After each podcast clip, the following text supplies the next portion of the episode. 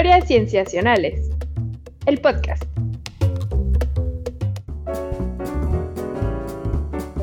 Bienvenidos a Historias Cienciacionales. Una vez más estamos grabando para ustedes para traerles un tema en ciencia que, bueno, es uno interesante de abordar, particularmente interesante de abordar desde la perspectiva que lo abordaremos. Yo me llamo Víctor Hernández y estoy muy contento de saludar a mis amigos, comenzando por Sofía Flores. Hola, Sof. Hola, Vic, ¿cómo estás? Bien, ¿tú? Bien, todo bien, gracias. Bueno, también está con nosotros nuestro querido Rodrigo Pacheco. Hola, Pach. Hola, Sofía, Víctor, contento de platicar con ustedes el día de hoy, también con nuestra audiencia. ¿Y de qué vamos a platicar el día de hoy, Víctor? Bueno, Sof, ¿será que nos pueda platicar un poco más de este tema? Sí, justo.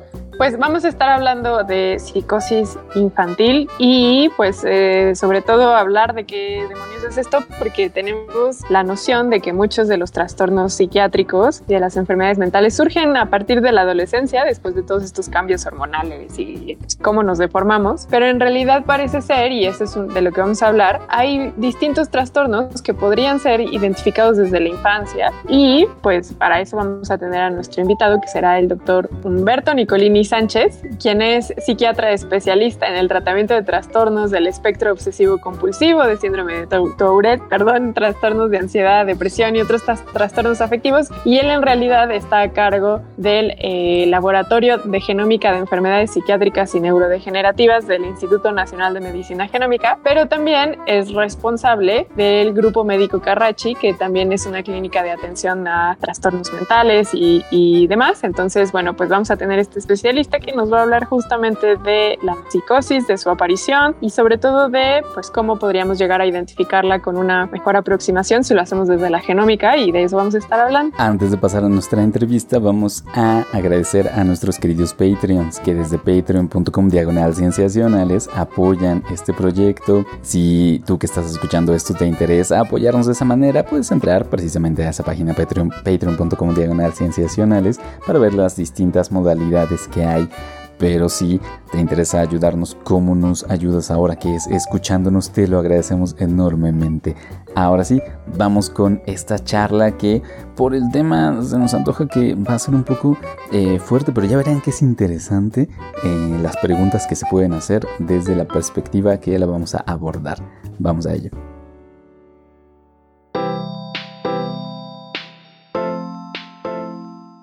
Genial amigos, estamos pues en esta entrevista para adentrarnos en este tema, entenderlo un poco mejor. Eh, está conmigo mi querida Sof. Hola Sof. Hola Vic, ¿cómo estás? Bien, bien por acá. También estamos con nuestro querido Rodrigo Pacheco Pach. Hola, ¿qué tal? Bien por acá, listos para platicar precisamente de este tema em, que nos interesa, nos intriga en una buena manera pero para ello tenemos a un especialista. Voy a presentar al invitado que tenemos en esta ocasión. Él es el doctor Humberto Nicolini Sánchez, investigador del Instituto Nacional de Medicina Genómica y director del Grupo Médico Carrachi, quien es psiquiatra general y especialista en psiquiatría genética. Le damos la bienvenida y le agradecemos enormemente que esté con nosotros, doctor. Muchas gracias, eh, Víctor, Sofía, Rodrigo. Gracias, gracias por estar por acá para platicar con nosotros y pues podemos eh, comenzar con algunas preguntas, Sof. Sí, justamente pues aprovechando su expertise y su manejo del tema, doctor, vamos a hablar precisamente hoy pues sobre psicosis y para eso quisiera yo primero preguntarle cómo es que podemos entender a la psicosis como una como una enfermedad o como un trastorno mental. Sí, claro, pues el, yo creo que la, psicosis es probablemente el padecimiento más emblemático de, eh, pues de los trastornos mentales, eh, porque, eh, pues digamos, es los síntomas ¿no? que la constituyen pues eh, son alteraciones en, en, lo que llamamos la senso-percepción, es decir, que eh, la, tienes alteraciones de la manera en cómo se está captando eh, el mundo externo, ¿no? Y por eso puedes tener alucinaciones eh, de diferentes índoles por todas las vías que podemos captar eh, señales auditivas, olfatorias, sensoriales, somáticas, visuales, y, luego eso te hace tener como todo un, una construcción cognitiva eh, distinta de la realidad, que es la parte que le llamamos delirios. Eh, entonces, eh, esta integración de estos dos síntomas cardinales hacen o integran lo que, lo que llamamos psicosis. Aparte, hay una serie de alteraciones a nivel de, pues, del desempeño, de, pues ya hasta escolar, del funcionamiento, hay a veces abulia, apatía, un poquito aplanamiento del afecto o indiferencia, o a veces hay exaltación del afecto a irritabilidad, puede haber a veces eh, agresividad. Eh, eh, puede haber distorsiones en otras áreas del funcionamiento de la persona. Entonces, em, eh, es una, una, enfermedad pues seria, importante, que eh, habitualmente requiere tratamiento y que pues cambia mucho el funcionamiento de la vida de la persona y de toda la familia, ¿no? Entonces, en ese sentido, pues sí es un, es un padecimiento muy, muy importante en el campo de la salud mental. Oiga, doctor, y yo tengo una duda que ustedes, bueno, primero quisiera poner en contexto a la audiencia que desde su equipo de trabajo ustedes están planteando un estudio pionero eh, e internacional, es un esfuerzo internacional por entender esta enfermedad. Y a mí me llama la atención de su aproximación que lo están abordando desde la perspectiva genética también. Entonces, ustedes están planteando eh, ¿qué, papel juegan los genes en enfermedades mentales. Entonces, en todas, en toda la psicosis, ¿hay predisposición genética en, el padecimiento de la psicosis?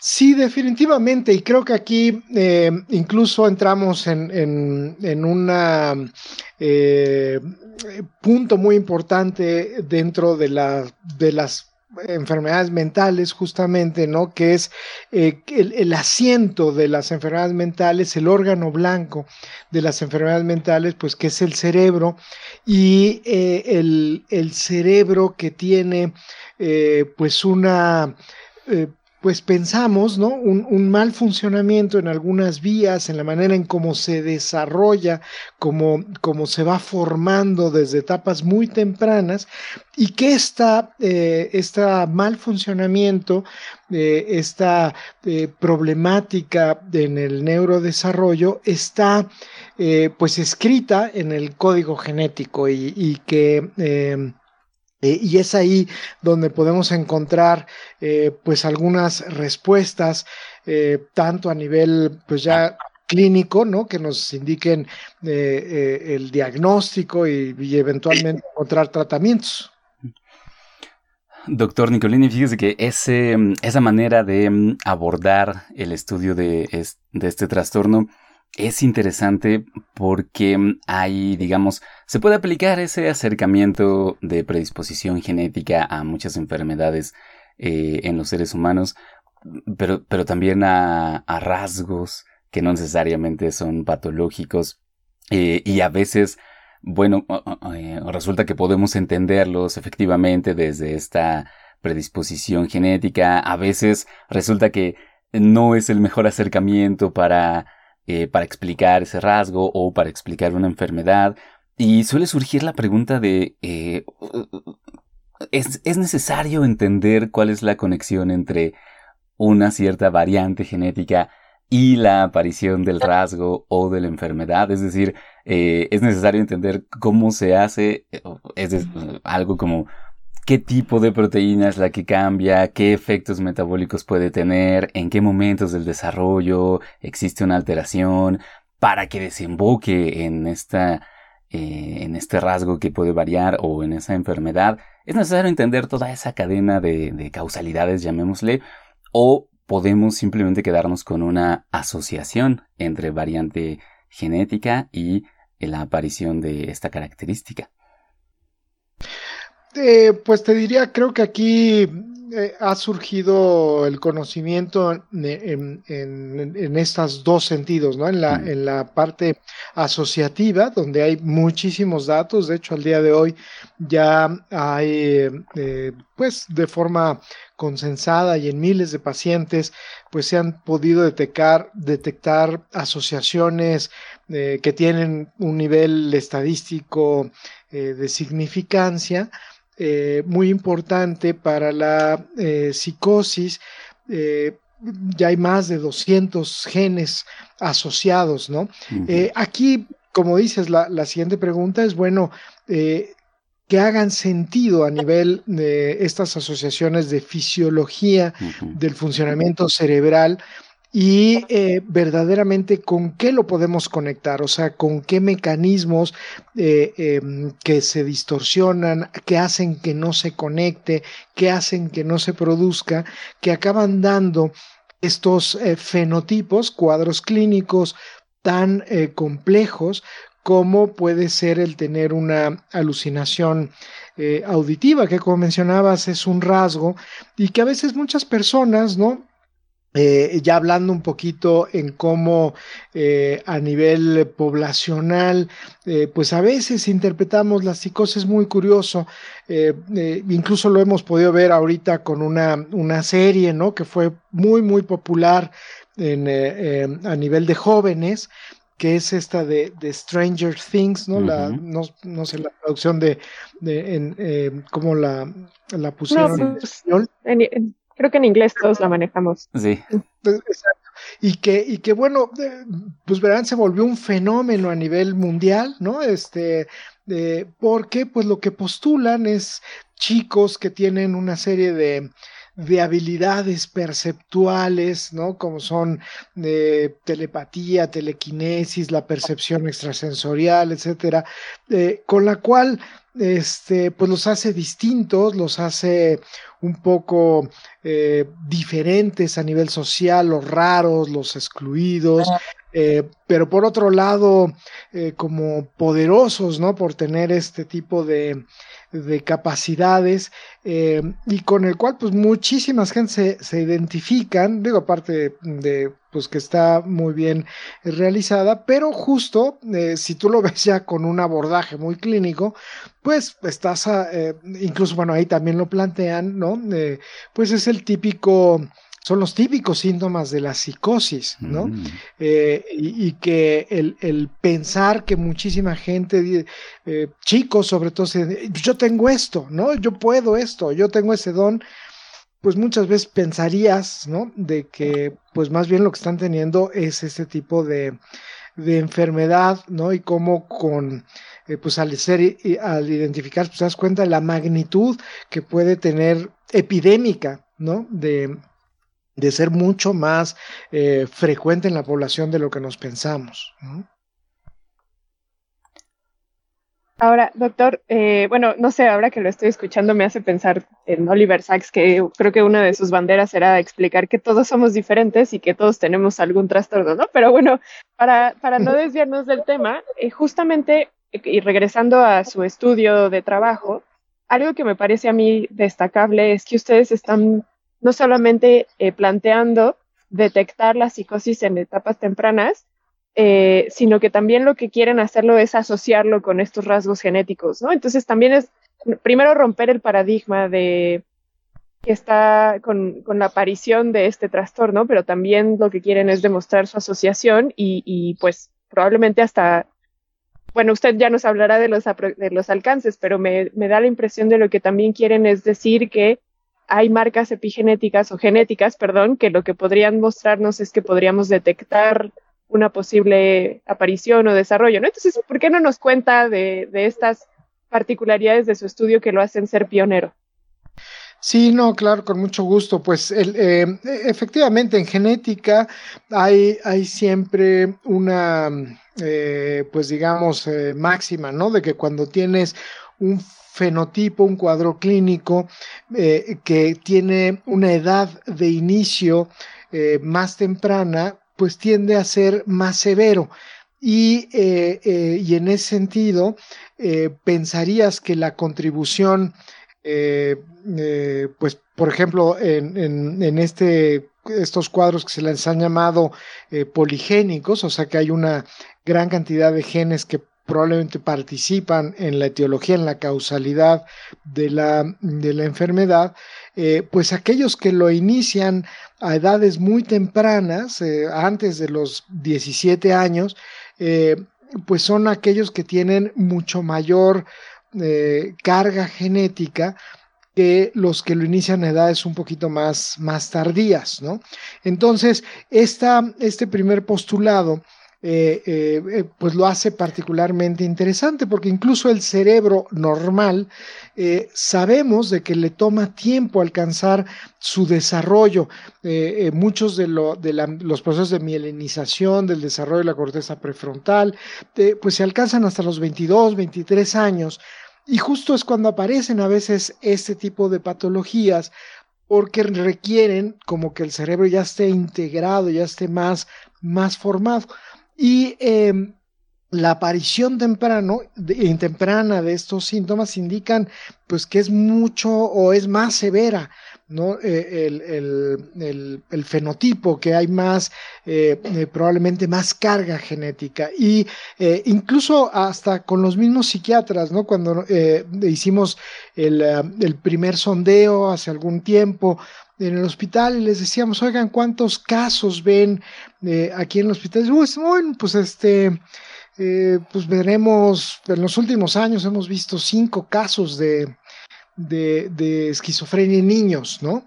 Este, eh, y, y, bueno, lo que pasa es que la localización y ya la búsqueda eh, eh, específica de los síntomas psicóticos, ¿no? Cuando ya empiezas a hacer como esta detección eh, particular, claro, no, todas las psicosis acaban derivando en esquizofrenia, que eso también es, es interesante, pero pues hemos visto que la frecuencia es muchísimo más alta, ¿no? Al día de hoy ya rebasamos los 500 sujetos, ¿no? y, bueno, pues vemos que, claramente esto es muchísimo eh, mayor, ¿no? La, la, frecuencia de esta, de esta patología. Y justo lo que nos interesa, pues, es poder estudiar también a un nivel amplio el, genoma, eh, eh, a nivel ya de, de, hacer una secuenciación de todas las áreas que se expresan del genoma, que es lo que se llama el exoma, ¿no?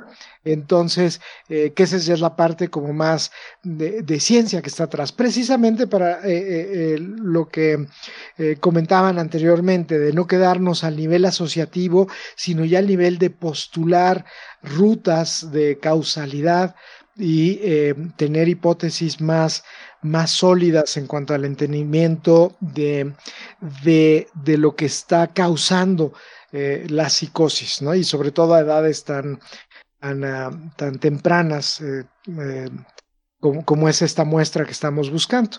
También hacer ver que es la primera vez que eh, se estudia en, la población mexicana, incluso latinoamericana, este tipo de, de, padecimientos.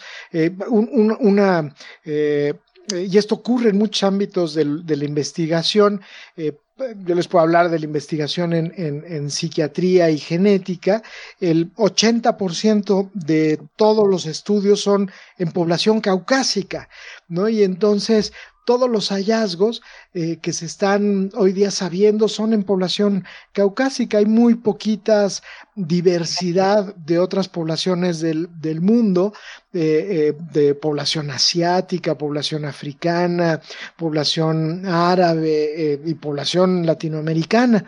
Entonces, y la población caucásica es solo el 18% de la población mundial. Entonces, estamos ya saben, como sacando conclusiones eh, de la genética, ¿no? Eh, en función de una, eh, pues ahora sí, de una minoría étnica, que claro, es la que tiene el dinero y es la que, de la que, donde se está haciendo la investigación, al resto de la humanidad, ¿no? Que, pues no necesariamente van a ser los mismos hallazgos, ¿no? y eso es por eso tan importante el que este tipo de investigación pues se haga en, en, otras poblaciones diferentes a la, a la, caucásica y que este, podamos eh, comparar y podamos este, identificar pues las variables intrínsecas de nuestra, de nuestra población, de nuestra genética y, la etiología, la causalidad en estas enfermedades mentales. Sí, e, esa parte también nos parece muy relevante del acercamiento que ustedes están teniendo, doctor Nicolini. Eh, es decir, fijarnos en las poblaciones, por lo pronto mexicanas, em, que bueno, eh, sabemos y lo hemos hablado mucho en este podcast también que en cuanto a su composición genética, es una composición muy interesante por las diferentes entradas, las diferentes influencias eh, que ha tenido a lo largo de la historia la gente que vive aquí, la gente que vivimos aquí en México. Entonces, hacer ese acercamiento desde las predisposiciones genéticas en esta población en particular, bueno, ya nos dice de, por lo pronto, ese hueco que está eh, tratando de, subsanar en, la investigación a nivel mundial.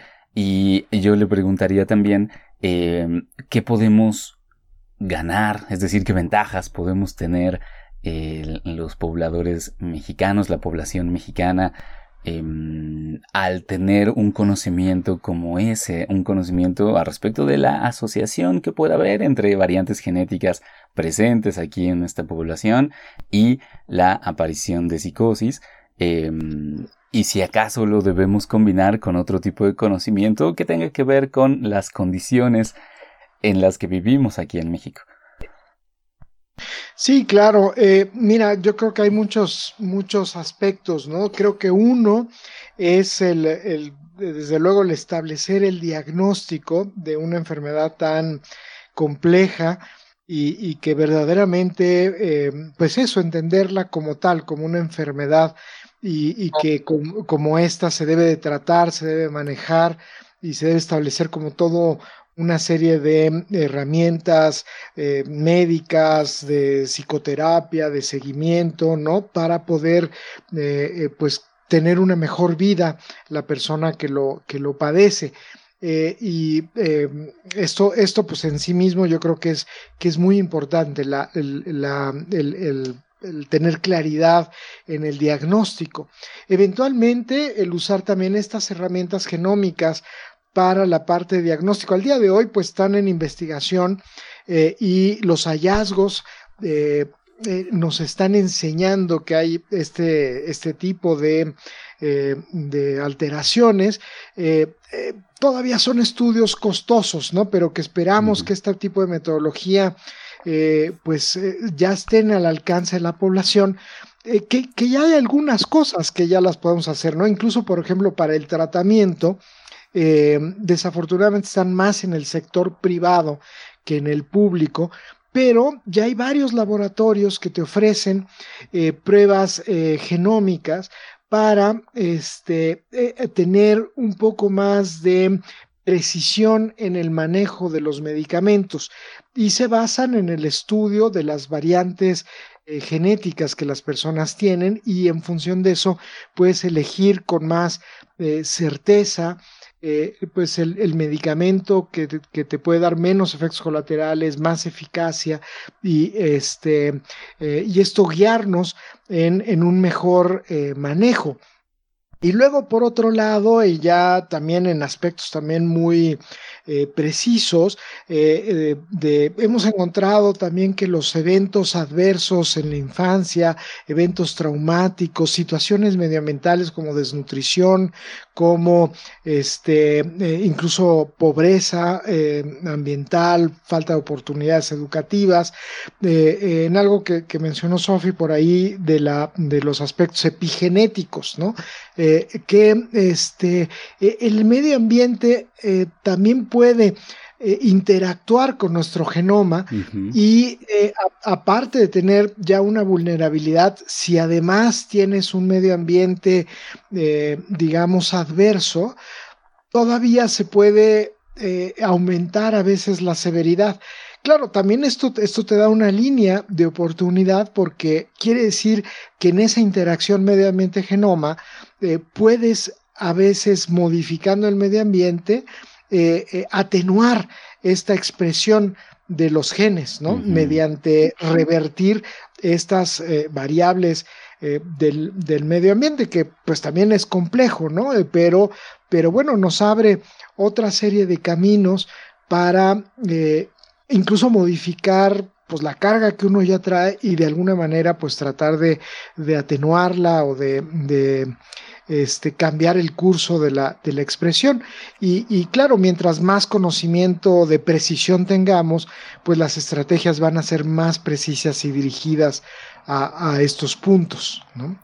Yo, yo eh, precisamente de lo que estás comentando, a mí me surge una duda siempre con este tipo de enfermedades en donde utilizamos una aproximación genética y sobre todo la información, cómo la traducimos en el, en el amplio sentido, digamos, para, para la población en general. Porque de pronto existe este miedo en donde cuando hablamos que existen ciertas eh, eh, enfermedades asociadas a genes, y se puede entender que al contar con estos genes, digamos que a mí me hacen un estudio y salen ciertos genes que están muy asociados a padecer estas, este tipo de enfermedades y, y, podría incluso decirse determinados genéticamente a padecerlas. Eh, ¿Cómo podemos hacer sentido a esto? Ya ahondabas un poco del, del ambiente en el, desde la perspectiva genética, pero entonces, si yo tengo estos genes, ¿voy a padecer psicosis o, o no?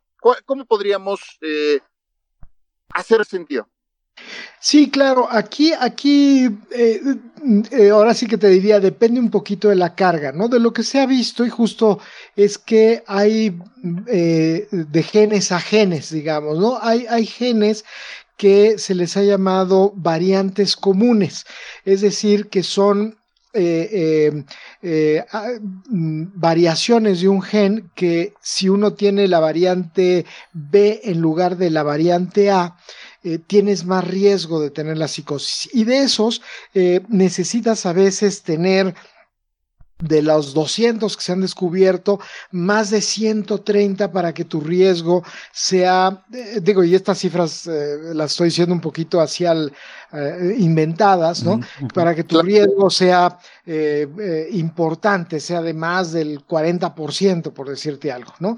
Pero hay otros genes que eh, son mutaciones raras eh, que por un lado no son tan frecuentes en la población, pero si la ah. tienes es casi eh, el 100% de que vas a desarrollar el fenotipo, ¿no?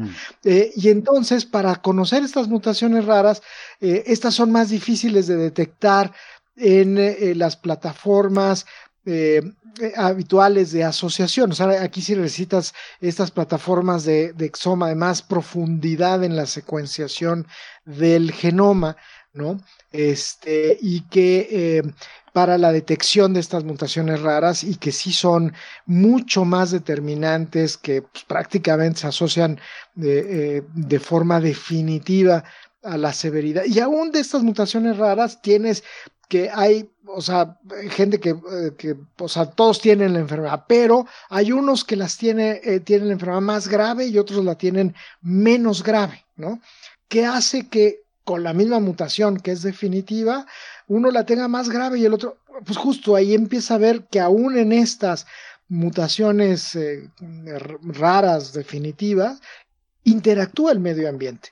Y, desde luego con la, parte poligénica, ¿no? Este, se ha construido un nuevo eh, indicador que se le llama índice de riesgo poligénico, este, pues que te da como este conteo de toda la base, cuáles son las importantes, cuáles sí, cuáles no, eh, eh, y cada vez, mientras más densidad del genoma va adquiriendo más y más precisión, este índice de riesgo, pero eh, hoy las técnicas ómicas son muy diversas, ¿no? Hay la parte de, de, secuenciación, secuenciación del epigenoma, del, del, exoma, ¿no? Como lo que estamos haciendo, eh, pero hay también la parte epigenética, hay la parte de la microbiota, hay la, la, parte del metaboloma. Se empieza a ver muchas... Eh, de técnicas que les llamamos ómicas, ¿no? Que se empiezan a complementar y darte muchas visiones, pero también alternativas de, de, dónde pueden estar los defectos y dónde podemos eh, brindar ayuda a los pacientes. Que esa es un poquito la intención de estos eh, proyectos, empezar a establecer grandes, em, bueno, biobancos, ¿no? De, de diferentes materiales, de personas que tienen esta enfermedad para tener mayor eh, medicina de precisión en estos padecimientos. Sin duda, doctor, nos muestra que todo eso que pensamos que ya sabíamos, pues apenas es un pedacito de lo que en realidad necesitamos saber para poder describir en su totalidad todos estos padecimientos. Y en ese sentido, quisiera yo más bien preguntarle sobre su diseño experimental. Ya hablamos como de toda la teoría y todo lo que respalda su propuesta, pero bueno, hablemos ahora justamente del trabajo que van a hacer.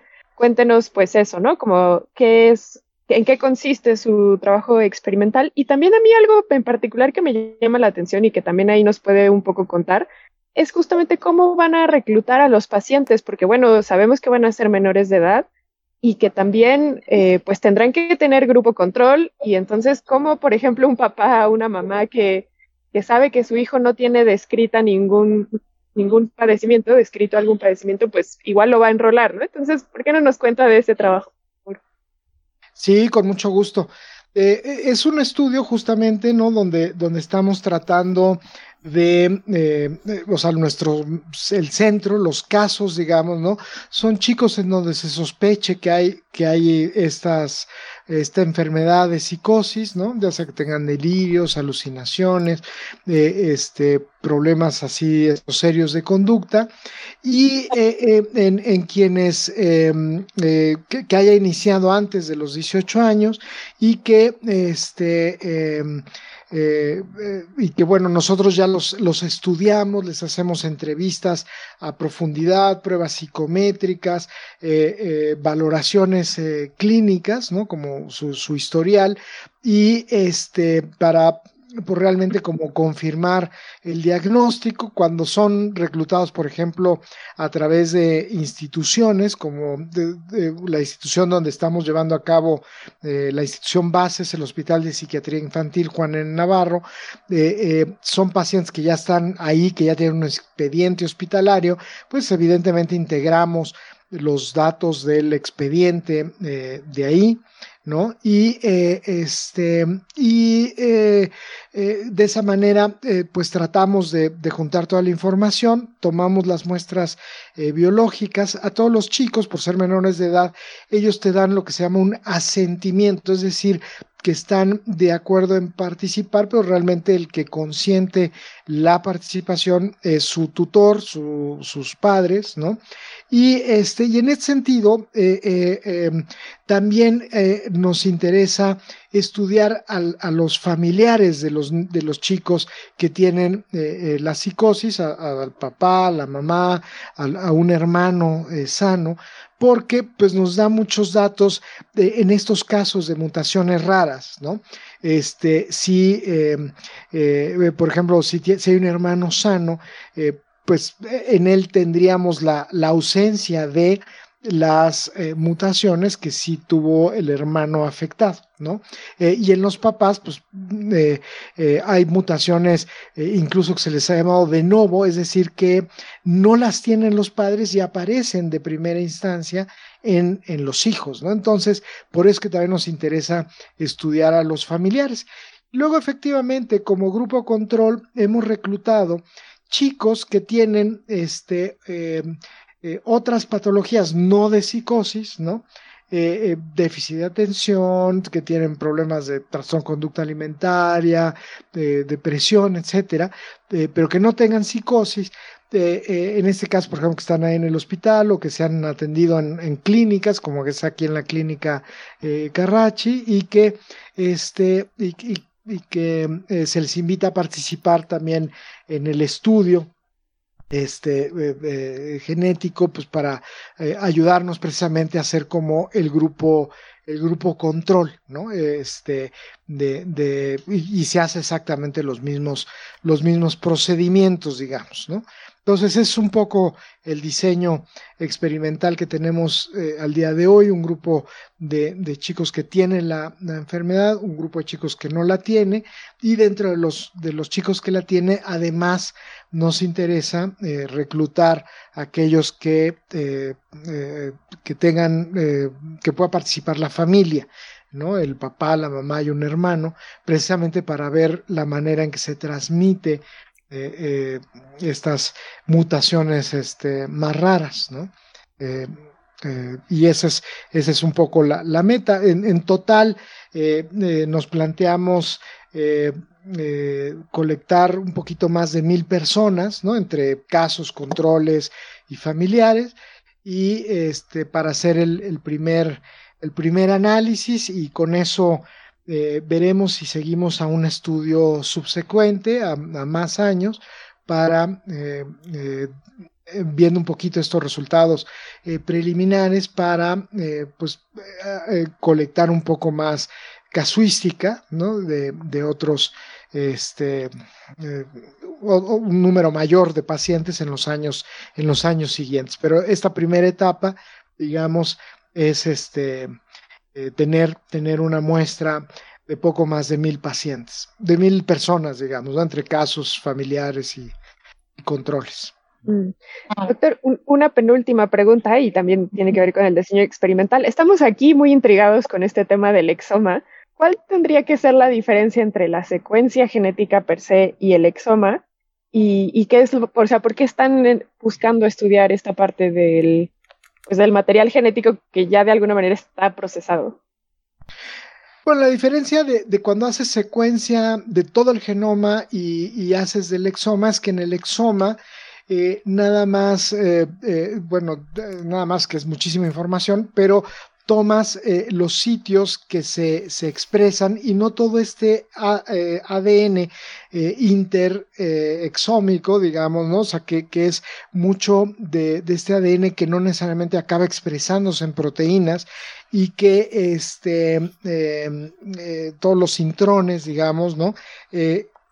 Que muchas pudiera tener factores de regulación, pero que no es, no es tan claro, y es una gran cantidad de, ADN eh, y de información, ¿no? Y es un poquito más eh, em, sintético, ¿no? Y más este, práctico, porque sabes que todas esas variantes van a acabar expresándose en proteínas. ¿No?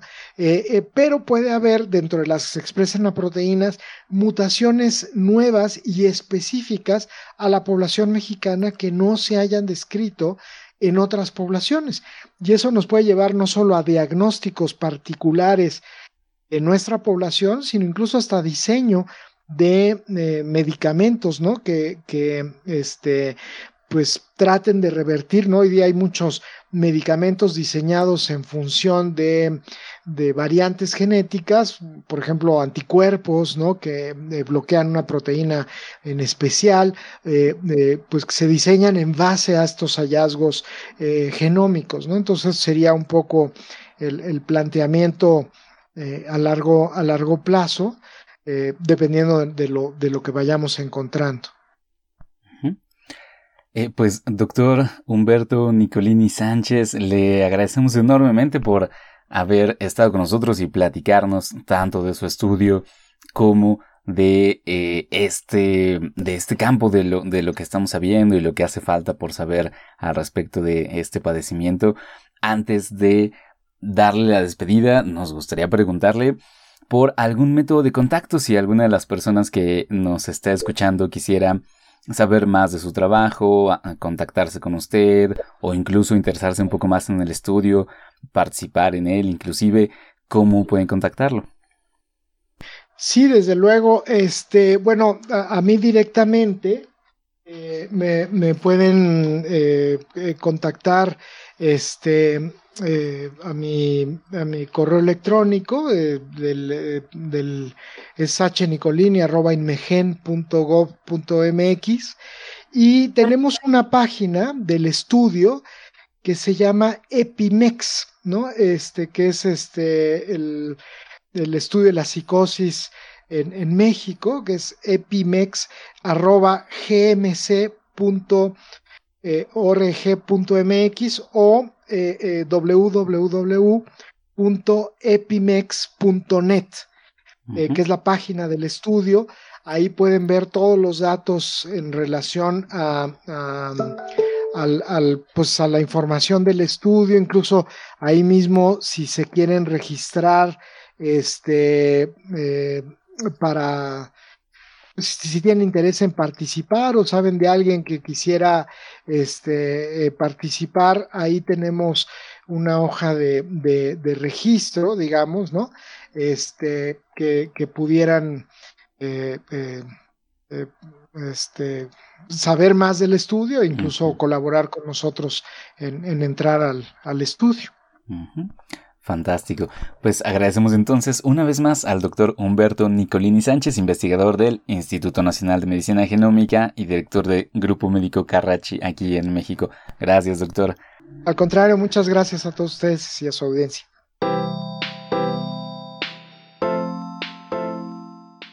Esta pues fue nuestra entrevista con el doctor Humberto Nicolini. Le agradecemos también, agradecemos a ti que la escuchaste y con ello nos vamos despidiendo de este episodio recordándote que puedes contactarnos en cualquiera de nuestras redes sociales o nuestros métodos de contacto. Que, ¿Cuáles son, Sof? Estamos en Facebook como Historias Cienciacionales, en Twitter como arroba cienciacionales, igual que en Instagram.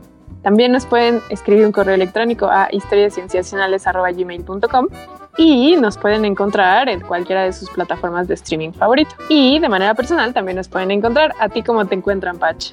A mí me pueden encontrar como Pacheco VV. A ti, Vic. Como arroba Víctor Rogelio. ¿Y a ti, Sof? Y a mí me encuentran como arroba Soflofu. Muchas gracias por escucharnos. Hasta pronto.